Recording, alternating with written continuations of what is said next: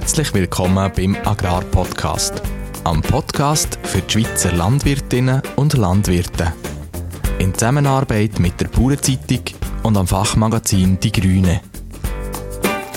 Grüß euch miteinander und herzlich willkommen zu der 24. Episode vom Agrarpodcast. Als erstes schauen wir auf einen Sommer zurück, der viel zu trocken war. Auch auf den Alpen hat es massiv zu wenig Wasser gehabt. Was ich aber klar und messbar merke, nach diesen trockenen Jahren 15, 18 und jetzt schon wieder im 22, dass unsere bescheidenen, oftmals kleinen Quellen in der Schüttmenge auf ein Rekordtief zurückgegangen sind. Als nächstes geht es um das Thema Landtechnik. Ende August ist der neue Fendt 700 Vario vorgestellt worden.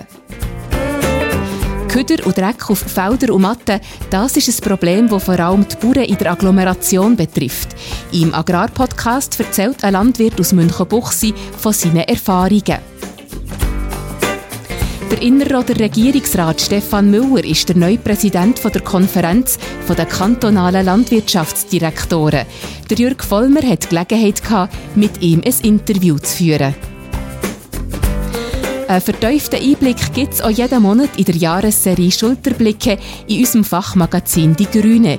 In der aktuellen Ausgabe liegt der Fokus auf den helfenden Hängen vom Betrieb der Familie Dupré. Seit dem März 2022 arbeitet Kathi Fabian aus Siebenbürgen als Saisonarbeitskraft auf der Stückweide. Die junge Rumänin hat in ihrer Heimat Kunst studiert. Auf der Stückweide packt sie überall dort an, wo es nötig ist. Maya Dupré findet nur Lob für ihre Kathi. Sie ist unser Sechser im Lotto, sagt sie. Vollmer und Krebs sind von der Gartenterrasse auf in die Gaststube gezügelt im scharfen Ecken. Auch wenn die zwei der Herbst von der Nase haben, kühlt sich bei ihnen das hitzige Gemüt nicht so schnell ab. In seiner Kolumne «Plötzlich Bauer» erzählt der Sebastian Hagenbuch, was Veränderungen mit ihm machen und warum er gern ein gewisses Maß an Vertrautheit um sich hat. Etwas zu beenden fällt mir nie leicht. Auch dann nicht, wenn ich ziemlich sicher bin, dass ich das etwas nicht mehr will. Gegen Ende kommt dann so etwas wie Wehmut auf. Mein Name ist Renat Bachmann und ich begleite euch durch diese Episode. Der Agrarpodcast wird euch präsentiert von den Bauern News, dem Newsletter, wo euch jeden Werktag das Wichtigste aus der Landwirtschaft zusammenfasst. Abonnieren könnt ihr die Bauern News direkt auf www.bauernzeitung.ch.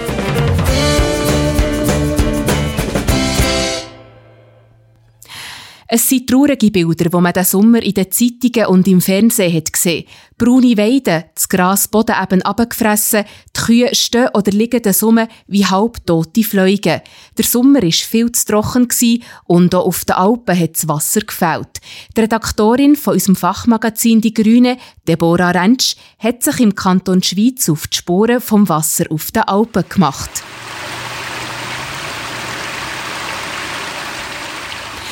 Ihrem Besuch ist es darum gegangen, wie das Trinkwasser auf den Alpen kann gesammelt, gespeichert und auch gespart werden Der Karl Batschert hat ihr dazu Auskunft gegeben. Zuerst hat der Karl Batschert für die Oberalment Korporation Schweiz geschafft. Heute ist er beim Kanton angestellt und tut dort Strukturverbesserungsprojekte betreuen. Unter anderem geht es um die Verbesserung der Wasserversorgung auf den Alpen. Das tönt jetzt vielleicht ein bisschen trocken. Aber er hat also jahrelange praktische Erfahrung mit Projekten rund um das Wasser in den Bergen. Ich wollte von Karl wissen, was denn genau eine gute Quelle ausmacht. Eine gute Quelle ist eine stabile Quelle. Das heisst, eine Quelle schwillt nicht extrem stark auf, wenn es gewittert oder wenn es Niederschlagswetter ist, geht aber auch nicht extrem zurück wenn es über längere Tage nicht regnet. Ein weiteres Indiz ist sicher auch die Wassertemperatur. In aller Regel kann man davon ausgehen, wie tiefer die Temperatur ist, wie stabiler ist die Quelle und wie besser ist die Wasserqualität. Wenn es darum geht, eine Quelle zu fassen und das Wasser für die Alpwirtschaft zu nutzen, dann braucht es vor allem eine gute Planung – und noch sonst etwas sei ganz wichtig, sagt der Karl. Vor allem aber muss ich die Quellen oder die Wasservorkommen kennen. Eine Quelle lehre ich kennen, wenn ich die über eine längere Zeit beobachte und immer wieder messe. Das heißt messen bei nassem Wetter oder auch bei anhaltenden Trockenphasen. Am besten wäre es sogar, wenn man die Möglichkeit hat, dass man die Quellen in der Schüttmenge auch vor dem Einwintern oder sogar im Winter könnte messen. Das vorhandene Wasser steht immer am Bedarf von einem Altbetrieb gegenüber. Und entsprechend von dem muss man nachher die ganze Anlage in der Form von Speicher und so weiter auch ausbilden. Aber eben, zurück zur Trockenheit. Ganz so strub sei es bei ihnen diesen Sommer nicht gewesen, sagt Karl. Sie haben ein paar Mal ein Gewitter gehabt und so ein bisschen Regen bekommen. Trotzdem, Zimmer werden auch in der Schweiz trockener. Was der Karl beobachtet, macht ihm schon ein bisschen Sorgen. Was ich aber klar und messbar merke, nach diesen trockenen Jahren 15, 18 und jetzt schon wieder im 22, dass unsere bescheidenen, oftmals kleinen Quellen in der Schüttmenge auf ein Rekordtief zurückgegangen sind. Wir befinden uns schwer an der Front. Wenn wir länger anhaltende Trockenphasen haben in den höheren Lagen oder wir haben der Winter zu wenig Niederschläge, das heißt im Frühling kein Schnee, sind die kleinen, bescheidenen Quellen zuerst betroffen. Wenn die Wassermengen zurückgehen, dann hat das Auswirkungen auf die Planung von Wasserprojekten auf den Alpen. Bei der Planung von Wasserversorgungsanlagen sind wir gehalten, beziehungsweise müssen wir darauf schauen, dass wir mehr Wasser können zurückbehalten oder eben können speichern, dass wir genau die längeren Trockenphasen können technisch überbrücken. Der Karl Batschert hat noch weitere gute Tipps zur Wasserversorgung und zur Trockenheit auf den Alpen gegeben. Ihr findet den Artikel im Fachmagazin Die Grüne, Ausgabe 10 oder online. Den Link dazu tun wir für euch in die Notizen dieser Episode.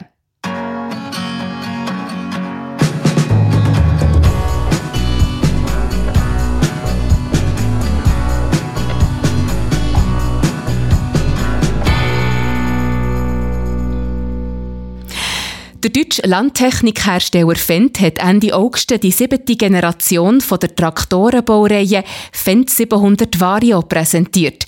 Der 700 Vario ist seit 1998 die meistverkaufte Baureihe von Fendt. Weltweit sind über 90.000 Traktoren von dieser Baureihe im Einsatz. Für die meisten Schweizer Landwirte ist der 700 Vario zu gross.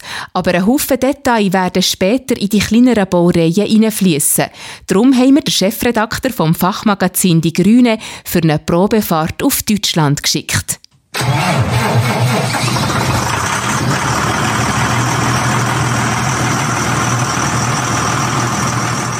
Fendt 700 Variotraktoren sind seit 1998 die meistverkaufte Baureihe vom deutschen Landtechnikhersteller Fendt. Weltweit sind 90.000 Fendt 700er im Einsatz. Nur schon in Deutschland verkauft Fendt jährlich 1600 Traktoren von dieser Baureihe. Der 724er Vario, das ist so etwas wie der VW Golf der deutschen Bauern. Er hat mit 240 PS viel Leistung unter der Haube und eine hohe Nutzlast, aber für das Verhältnis der deutschen Grossbetrieb ist er trotzdem kompakt und leicht. Für die meisten Schweizer Bauern wird der Fendt 700 Vario aber ein Traumtraktor bleiben. Höchstens eine Handvoll Schweizer Landwirtschaftsbetriebe brauchen tatsächlich einen Traktor von dieser Grössenklasse. Es ist ja nur ein kleines Träumchen Träumchen sind ja doch so schnell vorbei. Ist ja nur ein kleines Träumchen Träumchen sind so schnell vorbei. Weil Träume aber erlaubt sind und weil viele Details der grossen Traktoren später in die kleineren Baureihen einfließen, zum Beispiel in die Fendt 200 Vario-Traktoren, habe ich mir den Grosstraktoren mal genauer angeschaut.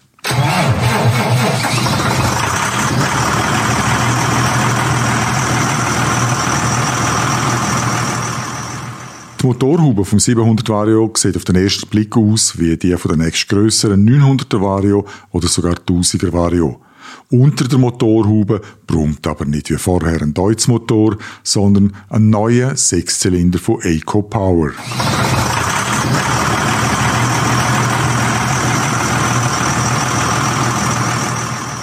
Der bisherige Fendt 724 Vario ist mit 240 PS das stärkste Modell gewesen. Tempi Passati.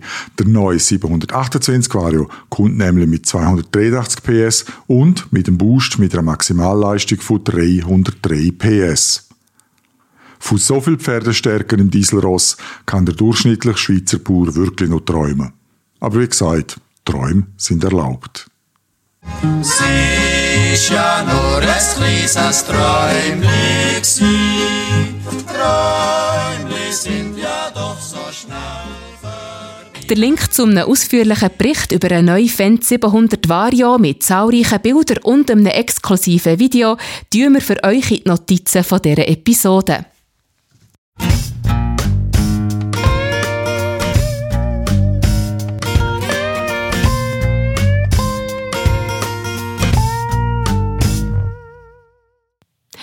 Köder in Wäldern, Matten und im öffentlichen Raum nervt uns alle. Das sogenannte Littering ist ein gesellschaftliches Problem, das jeden betrifft. So haben auch die Landwirtschaftsbetriebe mit Köder zu kämpfen, wo achtlos auf ihrem Land ist fortgeschossen wurde. Auf dem Hof vom Kurt Stettler im bernischen Münchenbuchsee hat die Vermüllung mit Abfall und Hundedreck schon vor Jahren ein Ausmaß angenommen, wo ihm die Arbeit schier verunmöglicht. Der Beitrag dazu von der Katharina Matuschek. Die Bevölkerung in München-Buchsee ist in den letzten Jahrzehnten stetig gestiegen. Der Ort, zehn Kilometer nördlich von Bern, ist ein attraktiver Wohnort. Viele Bewohner suchen die Naherholung im Wald oder in der nahegelegenen Freizeiteinrichtung. Der Landwirtschaftsbetrieb der Familie Stettler musste deshalb bereits 1934 aus dem Dorfkern aussiedeln. Womit die Familie nicht gerechnet hat, ist, dass in den 80er Jahren rund um den Betrieb mehrere Freizeiteinrichtungen gebaut wurden. Die Badi Hitzefeld und die vielen Spaziergänger machen Kurt Stettler, dem Betriebsleiter, wohl am meisten Sorgen. Große Probleme bereitet ihm der Abfall, der auf seinen Feldern liegen bleibt. Aber eben, das ist mit der Verschmutzung, Littering, ist dann mehr das Problem im Stall, wenn das Futter konserviert ist. Äh, auch noch einen Mischwagen eingesetzt bei den Milchkühen und dann wird es natürlich dann noch mehr verkleinert, sei es Alu oder PET-Sachen, solche Sachen. Und dann kann die Kuh das nicht mehr selektionieren und der Schaden passiert dann meistens äh, im Stall innen, am Futtertisch. Die verursachten Schäden durch die Naherholungsbesucher rund um die Felder haben betriebswirtschaftliche Auswirkungen. Die Schäden sind eben so schlimm geworden, dass wir etwa alle Jahr zwei bis drei Kühe haben müssen notschlachten Das sind von gut 30 äh, Kühen sind es 10 Prozent alle Jahr. Äh, wir haben auch sehr viele eben Aborten, gehabt, Spätaborten, bedingt durch äh, Neospirose. Das ist eine, eine Krankheit, Erreger, der durch einen Hundekot übertragen wird, der ins Futter kommt. Und, äh, und dazu kommen nachher noch Schäden, Vandalismus, also äh, Weideanlagen werden zerstört und, äh, und nachher auch Maschinen beschädigt und solche Sachen. Und das hat sich etwa so im Schnitt von den Jahren, reden wir da etwa von 10'000 Franken Schaden, die wir haben. Und das ist einfach mit dem, ich bin nur Industriemilchproduzent gesehen bis letztes Jahr. Und das ist einfach mit dem tiefen Industriemilchpreis nicht mehr zu vereinbaren gesehen. Das ist das eine, die Schäden, die es gegeben hat. Das andere ist natürlich auch äh, der Mehraufwand, den es gibt, die Tiere zu behandeln die, oder auch die Schäden, die es einfach gibt, wieder zu beheben. Und dann kommt noch äh, die ganze das, das Tier, das muss leiden, alles dazu. Und äh, das ist einfach eben für die Zukunft gar nicht mehr tragbar. Der Landwirt musste sich nun aufgrund des Litterings umorientieren. Die Haltung von Milchvieh sei nicht mehr möglich. Also nicht nur Milchvieh, es geht auch um Wiederkäuer. Also umstellen auf Mutterkuh bringt nichts, weil die Probleme mit äh, Littering und Hundekot bleiben genau gleich. Äh, wir haben einfach ein das Problem, weil wir wollen, äh, Vollerwerbsbetrieb bleiben, Familienbetrieb, muss ja etwas mit Tieren machen, weil äh, eben der Betrieb ist zu klein und es ist auch illusorisch, da in der Agglomeration, also in der Agglomeration Bern wollen können wachsen. Wir haben so viele Bauland, Bauern um Bern herum, die alles zusammenkaufen oder zusammenpachten zu Preisen, die wir gar nicht mithalten können. Und dann müssen wir etwas mit Tieren machen. Und äh, eben, wir sind seit sechs Jahren dran, für jetzt etwas mit Geflügel probieren zu realisieren. Das Problem mit dem Abfall ist vielseitig. Wenn Aluminium, Glas oder Plastik einmal in der Kuh drin ist, ist es schwer, diese zu behandeln. Die frisst nachher nicht mehr. Es gibt Leistungsrückgang. Sie vermuckeln da ein bisschen drücken und dann tut man den Tierarzt beiziehen und äh, meistens findet man mit dem Metalldetektor etwas. Aber äh, das Perfide ist, äh, äh, Alubüchse, also Aluminium, tut eben beim Metalldetektor auch angeben. Aber da kann man nichts machen mit einem Kevitmagnet, weil Alu ist nicht magnetisch. Und als Alubüchsli, wenn das äh, durch die eben Futterbaumaschine und eben ist, haben wir einfach mehrere Teile, die spitz sind, die einfach zu einer Verletzung führen können. Vorsorgen könne man nur mit dem Absammeln der Felder. Dies sei jedoch teilweise eine schwierige Geschichte. Es haben sich auch schon Leute anerboten, sie helfen mehr, äh, die Littering-Sachen zusammenzulesen auf dem Feld. Also beim frisch gemähten Feld oder im Feuer ist auch keine Sache. Da findet man es gut. Wir haben einfach die Probleme haben wir nachher im hohen Futterbestand. Also ich jetzt in einem Feld könnte 10 Bierfläschchen ins Feld hineinschießen, die findet man nicht mehr. Oder respektive, bis man die 10 Fläschchen gefunden hat, hat man auch kein Futter mehr zum Mähen, weil dort alles Boden geschalpert, oder? Das ist echt die Problematik, äh, man findet es gar nicht. Ein anderes Problem, das nichts direkt mit dem Vieh zu tun hätte, ist die Masse an Touristen bei schönem Wetter in der Badi Hirzefeld. Wir reden hier äh, einen Spitzentag bis 3000 Leute. Und heuriges Jahr äh, ist natürlich wieder schlimmer geworden. Wir hatten zwei Jahre Ruhe gehabt, wegen Corona bedingt. Weil äh, die Eintritte waren deckelt. Man hat nur eine gewisse Anzahl Leute reingelassen. Das waren natürlich auch viel weniger Autos. Gewesen. Aber jetzt äh, im Juni haben wir zwei Wochenende gehabt. Am einen waren also über 100 äh, illegal parkierte Autos, die im Park, entweder im Parkverbot oder im Fahrverbot parkiert haben und uns sämtliche vier äh, Zugangsstraßen zugetan haben. Ja. Also nicht einmal die Blaulichtorganisation hätten durch können bei einem Ereignis. Ja, das sind einfach Zustände, die, die ich so nicht tolerieren kann. Eine gesetzliche Regelung, die den monetären und zeitlichen Mehraufwand entschädigt, gäbe es nicht. Nein, wir haben äh, nie Entschädigung bekommen von dem her. Nein, es ist auch, auch wenn äh, durch einen Grossanlass äh, Landschaden entsteht, durch das Parkieren und so, werden wir gar nicht entschädigt. Nein. Den Link zum Artikel in der Bauernzeitung tun wir für euch in die Notizen dieser Episode.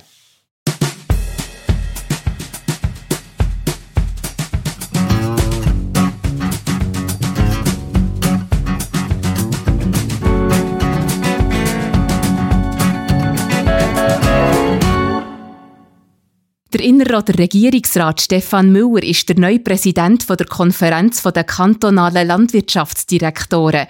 Als Regierungsrat und Nebenerwerbslandwirt ist er ein vielbeschäftigter Mann. Vor dem Interview, das ihr jetzt gerade gehört, war er beim Bundesrat Barmele und danach hat er gerade zur nächsten Sitzung der Landwirtschaftsdirektoren müssen.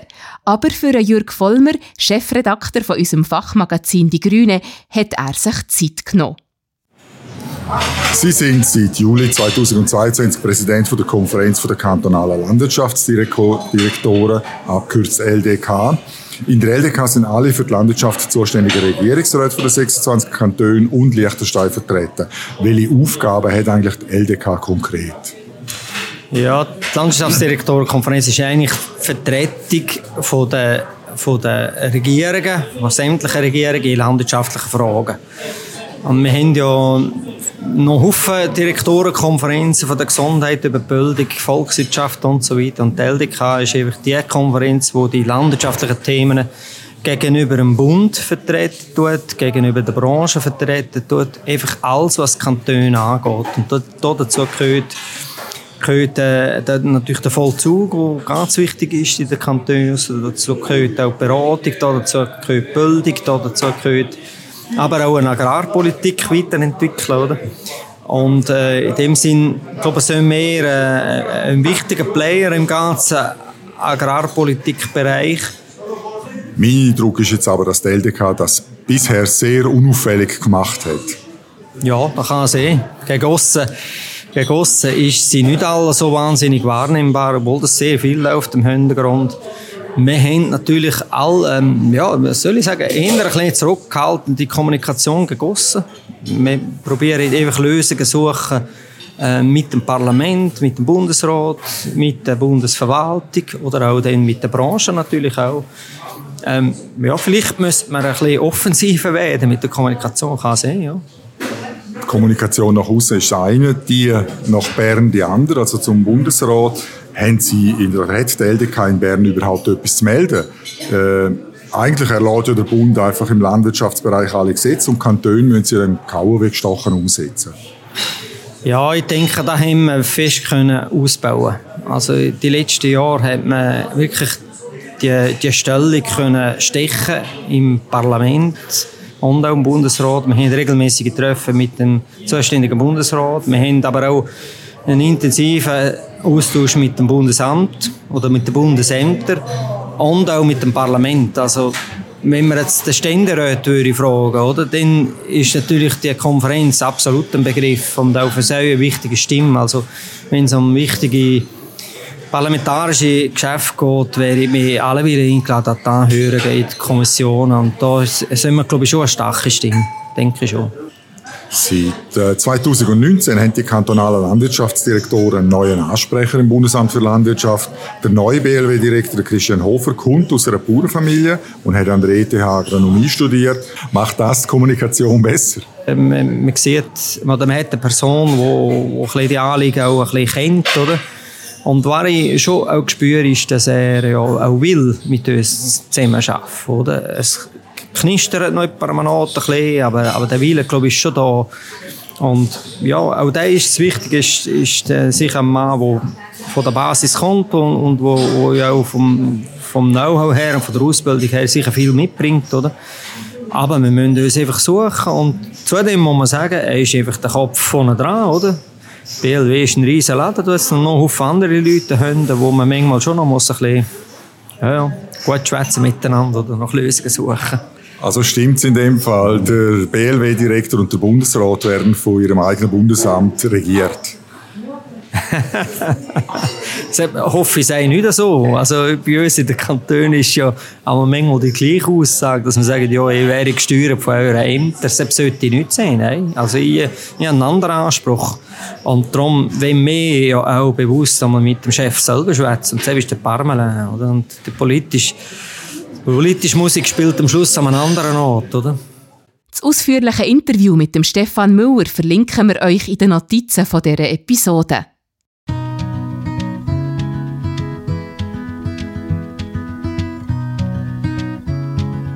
Das Jahr besucht unser Fachmagazin Die Grüne jeden Monat die Familie Dupretz Knonau.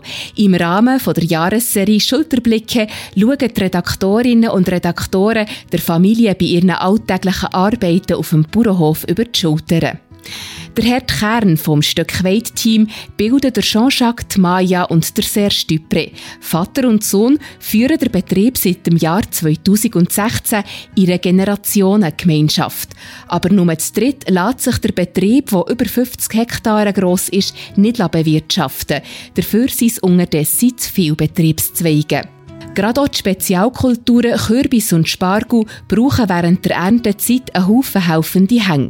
Bei den Kürbissen und den Spargeln sind es zu einem guten Teil Freiwillige, die die Familie Dupré unterstützen.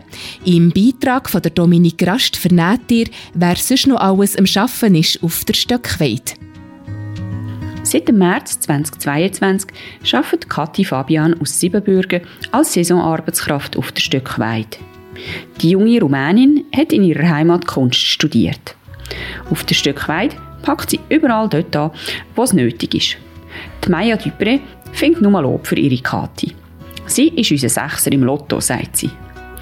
Noch bis im November arbeitet Kathi mit. Ob sie auch nächstes Jahr dabei ist, das bespricht sie in den nächsten Wochen mit ihrer Familie zu Rumänien. Die Familie Dupré wird sich auf jeden Fall freuen. Auch auf der Stück weit ist Chantal Arnold. Sie kennt den Betrieb in- und auswendig.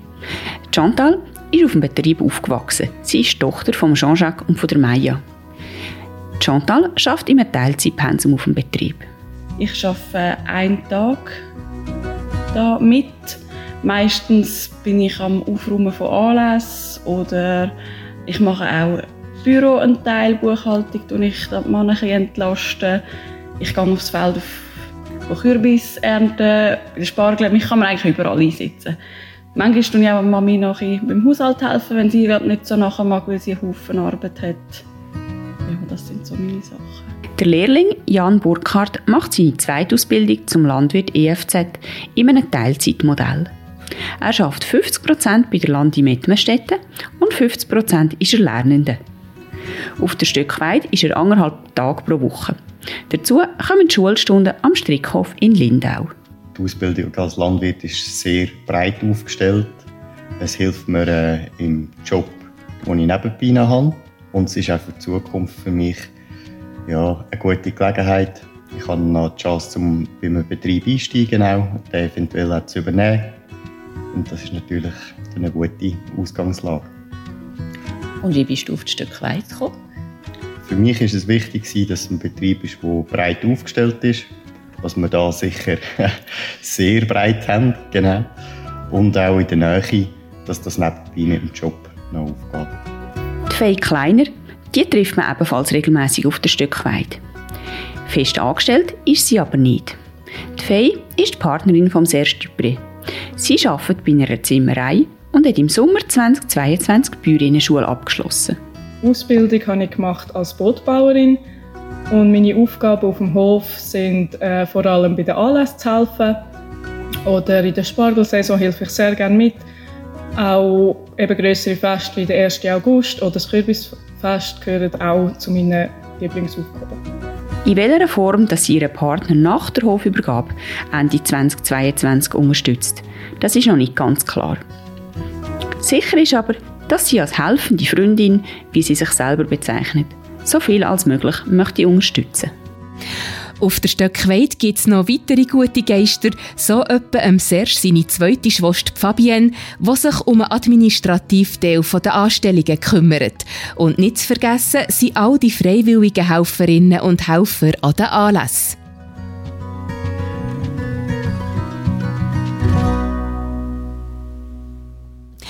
Unsere zwei Chefredaktoren kann man nicht alleine lassen. Kaum hocken sie im scharfen Ecke bei einem Bier zusammen, dann fliegen schon um die Fetzen. Was genau der Auslöser für das Zank zwischen diesen zwei war, weiss ich nicht einmal. Grund genug, die Tür von der Gaststube im scharfen Ecken aufzutun und zu hören, was Vollmer und Krebs zu bereden haben.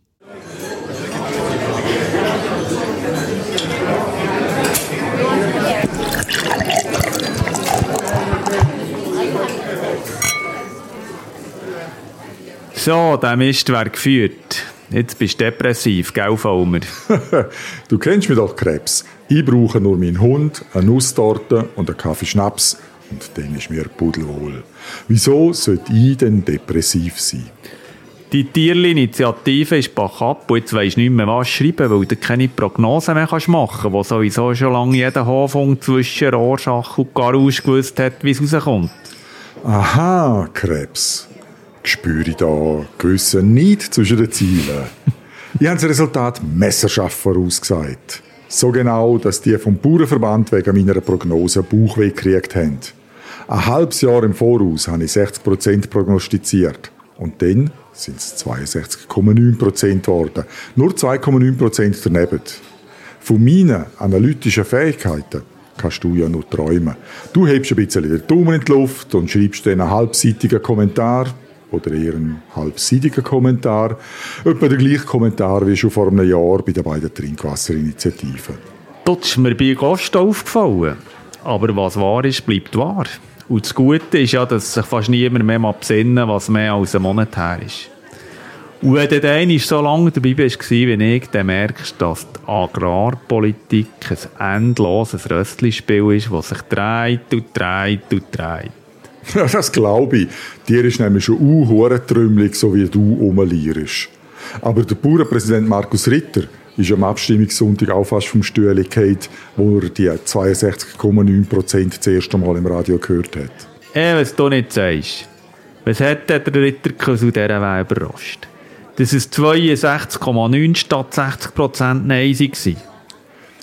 Wenn ich ehrlich bin, hatte ich schon auch ein bisschen Angst gehabt, dass es weniger als 60 Prozent Nein-Stimmen gibt. Vor allem, weil der Kampfgeist bei den Bauern eher auf dem Niveau von einem Küngel auf Benzodiazepin war, statt wie von einer Nähringer Kuh auf Amphetamin. Oh, jetzt plagierst du mit Fremdwörtern, die du selber nicht verstehst, Vollmer. Küngel auf Drogen würde auch länger. Aber im Grunde genommen stimmt was du sagst. Ganz erstaunlich, wie häufig dir heute muss recht geben Aber immerhin hast du ja hier mit vollem Elan fast wie ein grüner Wind gegen die bösen Initianten gekämpft. Jetzt wird ja der gleich der Schneiderörsel pensioniert. Das wäre vielleicht noch ein Bösteli für dich, für die letzten paar Jahre von der Pensionierung, oder? Um Himmels Gottes Willen. Ich bin schon traumatisiert, weil ich seit fünf Jahren mit dir zusammen arbeiten muss. Da gehe ich lieber ins Bundeshaus und trinke einen Getreidekaffee mit Hafermilch mit der Merit Schneider. Nachfolge vom Kampagnenleiter beim Bauernverband, das wäre eher ein Job für dich, du alter Verbandspropagandist. Jesus Marei Vollmer, du kannst so froh sein, dass du mit mir als Chef so gut fahrst. Bist froh, wenn ich dich noch fünf Jahre weiter betreue. Aber eben noch wegen Propagandist, gell? Wo denkst schon hin? Die würden mir schon alle zu schnell schnurren, die Ostschweizer. Bei diesem Bauernverband. Da kann ich lieber ein bisschen Äpfel ablesen im Emmental. Also grundsätzlich ist es mir ja eigentlich gleich, wer unter mir Chef ist. Aber wo du recht hast, da hast du recht, Krebs. Das homöopathische Tempo im Emmental ist sicher besser für deine freischwebende Beamtenseele. Ich springe lieber mit meinem Hund durch den Wald oder ich teste alle 60 Alpbeizen im Berner Oberland. Merengue statt Nusstorte, aber Hauptsache Kaffeeschnaps. Ja, du alter Süffel. Aber eben, Alter, du lenkst ab. Was willst du jetzt noch schreiben bis zur Pensionierung, wenn weit und breit keine Initiative mehr in Sicht ist? Du hast wirklich keine Ahnung, Krebs, hä? Nach der letzten Volksinitiative ist vor der nächsten Volksinitiative. Pro Natura, BirdLife, Greenpeace und alle anderen Spendensammler, die planen schon die Kampagne für die Biodiversitätsinitiative. Hast du auch schon mal davon gehört, du Politignorant? Ja, ja, kenne ich. Aber das kannst du ja nicht ernst nehmen nach dem Resultat, oder? Jetzt warte doch zuerst einmal ab, dass ich meine Prognose mache. Ich kann ja dermal nur 10% Nein prognostizieren. Dann kriegen die im Bauernverband gerade einen Herzinfarkt. Ja, ja, ich weiss, zu übertreiben und zu verursachen von Herzkrisen ist normalerweise eher dein Ressort. Nicht zu verwechseln mit Herzschmerz. Das ist eher mein Dossier. Aber ich habe eine Idee von mir. Du hast eine Idee? Das kommt etwa so selten vor wie eine totale Sonnenfinsternis. Und die gibt es erst wieder im Jahr 2026. Was ist denn dir in Sinn gekommen, Krebs, du alter Langsamdenker? Los jetzt. Wir lancieren Initiativen gegen Agrarinitiativen. Das wäre doch noch ein Jungbrünneli für uns zwei und du könntest schon morgen von 61% voraussagen. Krebs, das ist gesponnen gut, wie wir Bündner so sagen. Aber noch besser wäre es fast Bier als Jungbrünneli. Prost, du Agrodreimer. Gesundheit, Vollmer und Turbo-Hobbyprognostiker.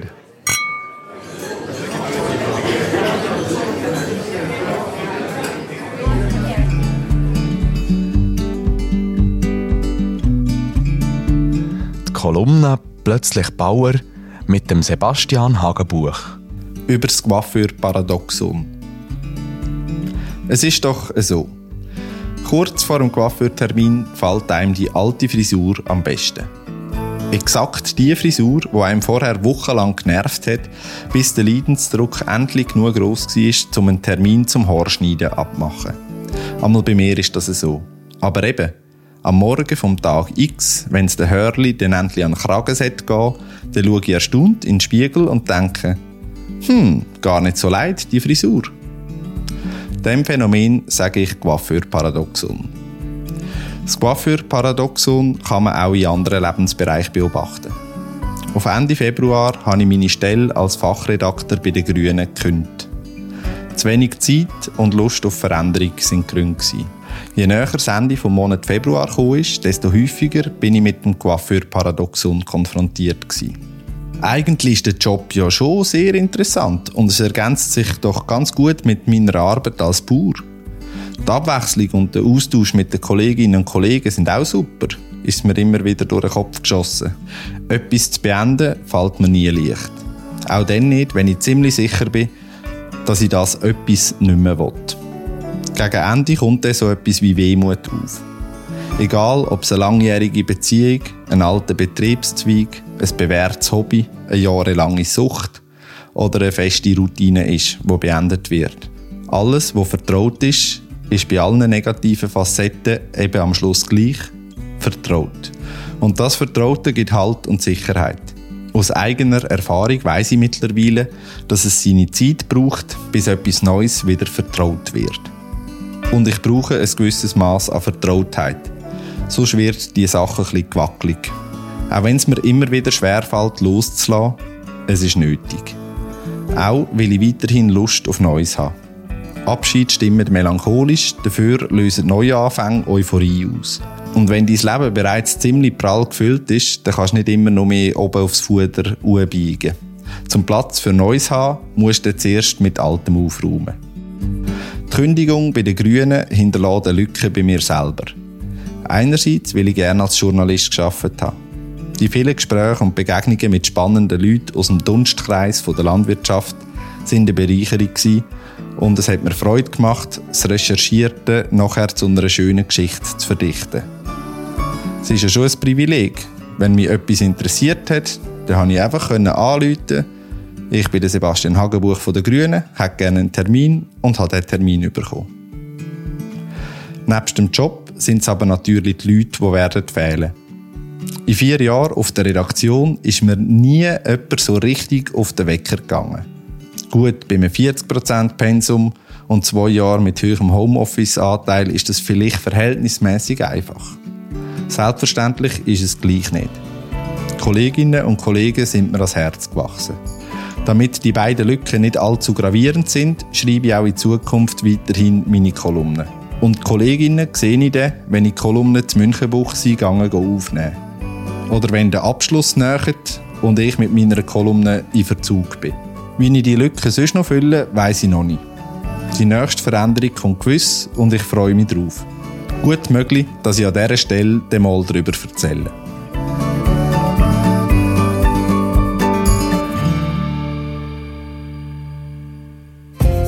Und jetzt kommen wir zu den Agrarpodcast Kurzmeldungen. Es war eine Abstimmung, die nicht nur bei Landwirtinnen und Landwirten dick im Kalender eingetragen war. Ende September hat das Schweizer Stimmvolk über die Massentierhaltungsinitiative befunden. Über Monate haben die Branche und die Politik dieser Abstimmung entgegengefiebert. Die Prognosen haben zwar ein Nein vorausgesagt, aber dass es so kommen würde, ist erst kurz vor knapp dann langsam deutlich geworden. Auf den Tag vor Entscheidung her hat das Nein-Lager deutlich aufholen und am Schluss dann sogar die Gegenseite hinter sich können lassen. Das Resultat ist dann am 25. am Abstimmungssonntag schließlich doch recht deutlich ausgefallen, bei einer Stimmbeteiligung von knapp über 50 Prozent. Fast 63 Prozent der Stimmbürgerinnen und Stimmbürger haben die Vorlage Bach abgeschickt. Das sind umgerechnet 1.799.000 Leute. Gescheitert ist die Initiative indessen auch am Ständemeer. 25 Kantone haben sie abgelehnt. Nur im Halbkanton Basel-Stadt hat sie Zustimmung gefunden. Betrachtet man das Abstimmungsergebnis, fallen beim Stimmverhalten natürlich gewisse Unterschiede auf, wo man hätte erwarten können. So ist zum Beispiel eine klare Links-Rechts-Polarisierung feststellbar und auch ein gewisser Stadt-Land-Graben. Der wiederum sei weniger deutlich zutage gekommen als bei anderen Landwirtschaftsvorlagen. Das hat man auch im Abstimmungskampf gemerkt, heisst es aus beiden Lagern. Der Abstimmungskampf sei hier nämlich viel ruhiger verlaufen als noch der um die Pestizidinitiative von letztes Jahr. Im Kontext von anderen Abstimmungsergebnissen, wo das mal mehr zu reden gegeben haben, respektive sogar Protest bei den VerliererInnen ausgelöst haben, zeigen sich beide Lager nach der Abstimmung über die MTI fair im Umgang miteinander. So betont zum Beispiel der Präsident vom Schweizer Bauernverband, der Markus Ritter, man hat mit den Initianten immer einen guten Austausch gehabt.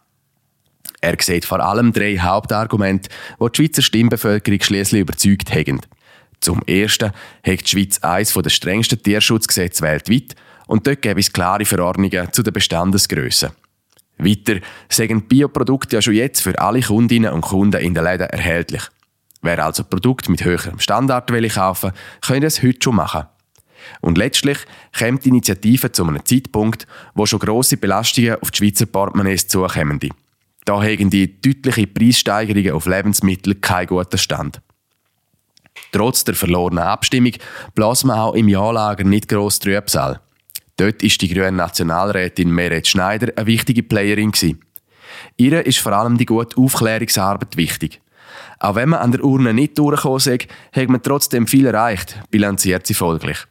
Es sei endlich auf breiter Basis über verschiedene Tierhaltungsstandards diskutiert worden und man mit dem können etwas ins Rollen bringen. Das sei wichtig und richtig. Und obwohl das Komitee mit dem Argument der Gegner nicht einverstanden ist, sagt man offen für eine künftige Zusammenarbeit mit dem SBV, meint der Kampagnenleiter Philipp Brief gegenüber der Bauernzeitung. Der SBV befindet sich zwar in einer allgemeinen Abwehrhaltung, aber die Bauern stehen unter einem enorm grossen Druck. Gerade darum sei eine gute Zusammenarbeit wichtig, dass man sich in den kommenden 25 Jahren in eine gute Richtung bewege. Neben so viel Lärm um die Abstimmungen könnte man fast anders vergessen, was in der jüngsten Vergangenheit auch passiert ist. Eine Nachricht, die trotzdem für Aufmerksamkeit gesorgt hat, ist der Abschuss von einer Wölfin im Kanton Graubünden am 24. September. Der Abschuss ist rechtens und vom Kanton begleitet verlaufen. Der Entscheid hat die Kantonsregierung schon am 1. September gefällt. Mit dem Abschuss ist es Graubünden aber noch nicht da. Bis am 31. März 2023 können auch zwei Jungtiere aus dem Moesola-Rudel abgeschossen werden. Mit dieser Massnahme wird man eine Verhaltensänderung vom Rudel bewirken. Der Wolf hat aber auch den Ständerat einmal mehr beschäftigt. Gerade per Ende September hat die Kleine Kammer einen Vorschlag für eine Revision vom Jagdgesetz angenommen. Wölfe sollen künftig auch abgeschossen werden dürfen, um gröbere Schäden zu verhindern. Künftig sollen Bestandesregulierungen beim Wolf genauso erfolgen können wie etwa beim Steinbock. Die Zustimmung vom Bundesamt für Umwelt wird weiterhin für jeden Abschuss nötig sein. Der Entscheid kommt nicht bei allen gleich gut an. Zugestimmt haben dann vor allem auch Ständerätinnen und Ständeräte aus den Bergkantonen, die direkt betroffen sind. Von Seiten der Grünen und von SP gibt es aber zum Beispiel auch Kritik. So meint etwa der Daniel Josic, SP-Ständerat aus Zürich, dass der Wolf nun mal andere Tiere reisse. Das sei einfach so. Wenn man das verhindern will, muss man den Wolf wieder komplett ausrotten. Der Entscheid vom Ständerat begrüßt man indes beim SBV. Der plädiert nämlich für eine bessere Regulierung der schnell wachsenden Wolfbestände. Das ganze Geschäft geht jetzt an den Nationalrat, der mit dem ständerätlichen Entscheid schon mal eine gute Grundlage für eine Diskussion hat.